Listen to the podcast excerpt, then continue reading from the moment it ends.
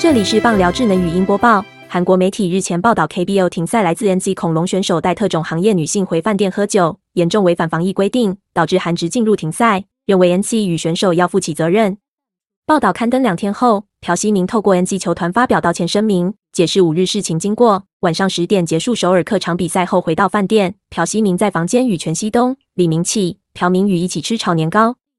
此时，女性友人也是朴熙明的球迷，看到 NG 球团巴士，打电话给朴熙明，邀请他们上来打招呼。朴熙明从饭店服务叫了炸鸡与啤酒三瓶，再从超商买了四瓶啤酒。女性友人后来就睡在房间里。朴熙明表示，当晚没有不道德行为。星期四接到有人告知检测阳性，第一时间通报球团与 KBO，自己的思虑不周，引发后续责任。朴熙明深刻道歉，也等待惩处。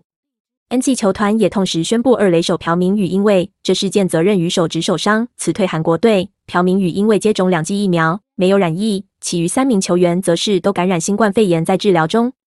NG 恐龙由球团代表向公众发表道歉讯息，因为选手私带外人到饭店聚餐导致染疫，进而让 KBO 全面停赛。等待防疫当局疫调后，球团将负起责任惩处。